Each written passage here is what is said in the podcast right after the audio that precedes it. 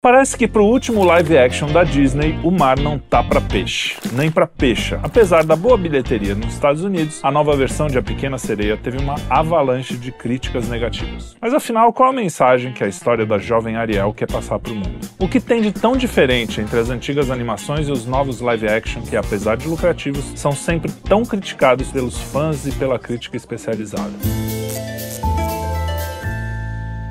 Bom, se você esteve dormindo nos últimos 34 anos, não deve saber que a Pequena Sereia conta a história de Ariel, uma princesa do mar, filha do rei Tritão, apaixonada pelos humanos e pela vida na superfície. O seu pai é contra todas as suas investidas para fora das profundezas do oceano. Em um dos seus passeios para longe, Ariel salva um príncipe de um naufrágio e ambos se apaixonam. Para conseguir conhecê-lo, biblicamente ou não, faz um trato com Úrsula, uma polva malévola que pede sua linda voz em troca de passar um tempo na superfície. Mas Ariel só poderá poderá recuperá-la se em três dias conseguir do príncipe um beijo de amor verdadeiro. Puta, mais um clichê desse eu vou embora, hein? Para conversar sobre isso, eu chamei todo mundo do Quinto Elemento, mas ninguém quis vir porque sabiam que o filme era uma bomba.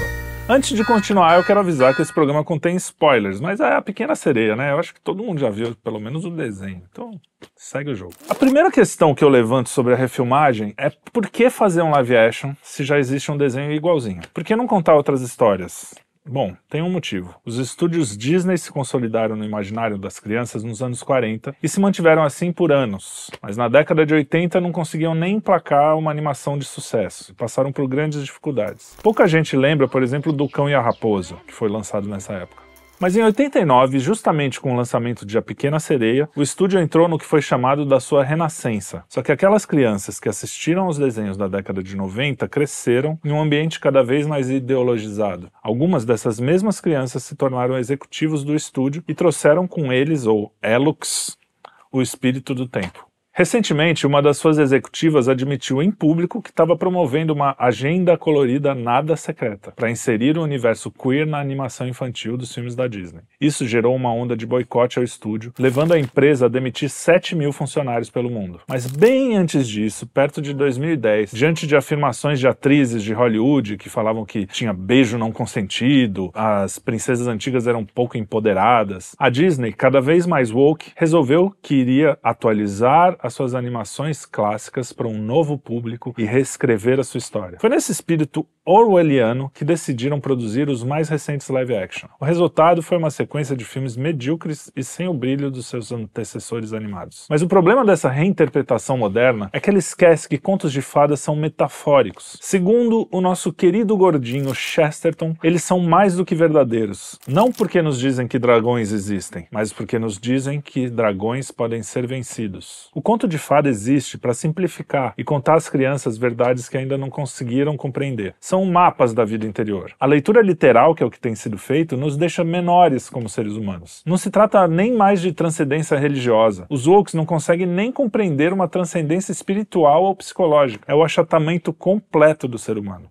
As antigas animações eram fantasiosas, coloridas, eram bem mais alegres ou sombrias de acordo com o que pedia a história. Enfim, eram metáforas também visuais da realidade. Os live action são literais, realistas, na medida em que podemos chamar bicho falante de realista, né? Mas a questão é que a literalidade não está só na interpretação do conto de fada, mas também na forma como ele é representado. É tudo filme, sim, vida real. Além disso, os live actions têm feito sempre uma representação visualmente fria, sombria e triste dessas mesmas histórias. Em A Pequena Sereia não foi diferente. O cenário submarino é sombrio, é escuro, a história se torna literal e acaba ficando meio misógina até, diferente da original. Quer ver? Para os Wokes, a história original tinha um problema. Como é que uma mulher poderia entregar a sua voz para conquistar um macho tóxico? Acontece que se observarmos a história original de Hans Andersen, Ariel não fazia isso por um homem, fazia por um amor verdadeiro. Amor por algo maior, mais etéreo. Ariel queria uma alma imortal, algo que apenas os humanos humanos possuíam. Ela ansiava justamente por nossa humanidade. A pequena sereia queria alcançar o céu. Mesmo que a história da busca da alma imortal não esteja explícita em 89, a leitura woke sobre ela é rasa. Para começar, A Pequena Sereia é uma história sobre amadurecimento, sobre os desafios de deixar a casa paterna e encontrar sua própria voz. Não é a história de uma menininha querendo pegar o carinha. Nos casamentos, os pais entregam suas filhas para o noivo, que é quem vai fazer o papel masculino na maturidade, o mesmo papel que na infância foi feito pelo pai. Mas o pai da Ariel, na figura do Tritão, tem dificuldade de entregar esse papel para o pretendente da sua filha, e por isso tenta impedi-la de ir à superfície ou de amadurecer. Quando Úrsula que aqui é o arquétipo do feminino malevolente, movida pela inveja, descobre que a jovem está infeliz, oferece um atalho para as vontades e desejos mais imediatos da sereinha. Mas para isso, a jovem tem que abrir mão da sua voz, que aqui é representada pelo seu eu, pela sua personalidade. Úrsula, ao tentar vender a ideia, diz que só quer o melhor para Ariel. Aí a gente já aprende que o mal sempre vem disfarçado com uma roupa fofinha, tipo o wokeísmo, sabe? A polva gigante representa a tentação de ir pelo caminho mais fácil. E mostra também que isso tem consequências, a perda da sua voz. Aqui ela mostra algo com que todo jovem acaba se confrontando quando vai crescer: a tentação de matar sua própria personalidade para se adaptar ao mundo. Ariel entrega sua voz em troca de aceitação do grupo. É o momento em que vende a sua alma. Com quantos momentos desse a gente não se confronta nas nossas vidas, né?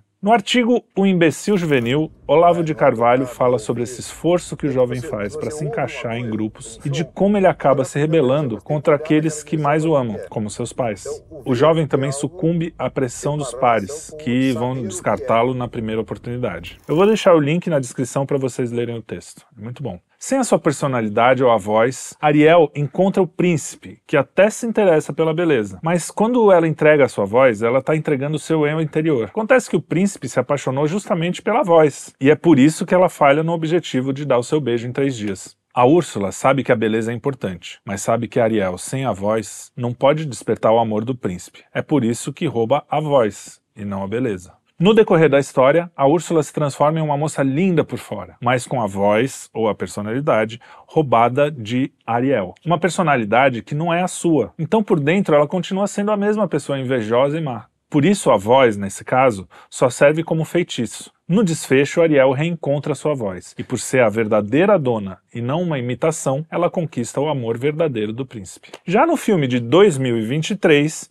Úrsula só rouba a voz de Ariel porque ela tem o poder de enfeitiçar os homens. Isso parece uma bobagem, mas no fundo muda todo o sentido da história. A voz não simboliza mais a vida interior da sereia, e sim um artifício para pegar homem, como as sereias da história de Homero, que enfeitiçavam os homens com os cantos. O problema é que, por causa dessa mudança, o príncipe Eric não se apaixona mais por sua personalidade e voz interior. Ele é enfeitiçado por Ariel. Acontece que esse feitiço é o mesmo usado por Úrsula no final do filme. E isso levanta duas perguntas. Eric ama mesmo Ariel ou é apenas enfeitiçado pela voz, que podia ser usado por qualquer mulher? E por que que o feitiço da Úrsula é errado, uma vez que é o mesmo que a Ariel usou no começo? Só que o filme tem outros problemas bem mais óbvios. Mais evidente é aquele papo de enfraquecer personagem masculino e masculinizar personagens femininas. A Ariel, a atriz que interpreta a Ariel, até que vai bem, canta bem, é carismática, funciona. Mas o príncipe é um chorão, é fraco, a ponto de na cena final quem acaba matando a polva gigante é a Ariel, numa cena ridícula, que ela sobe assim no,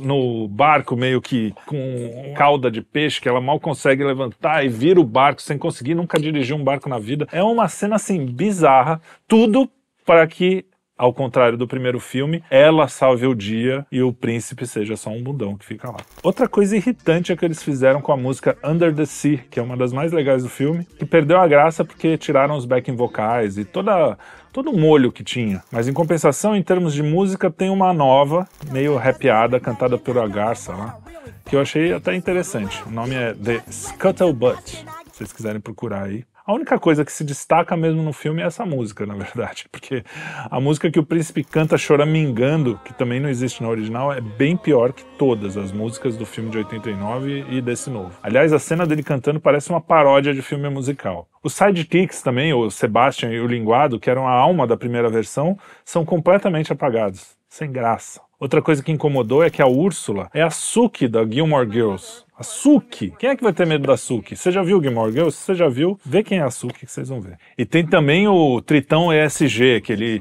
fica falando que o homem surge os mares, né?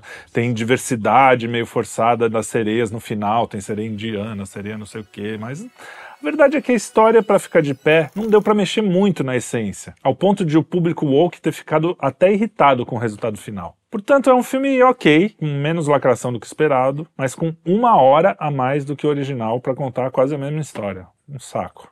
Um filme desnecessário, uma vez que a animação anterior é bem mais interessante. E sem frases que parecem vir de livros do Gabriel Chalita, como Ai, você não deveria ter que desistir da sua voz para ser ouvida. Vai lá, irmã. É, coisa besta.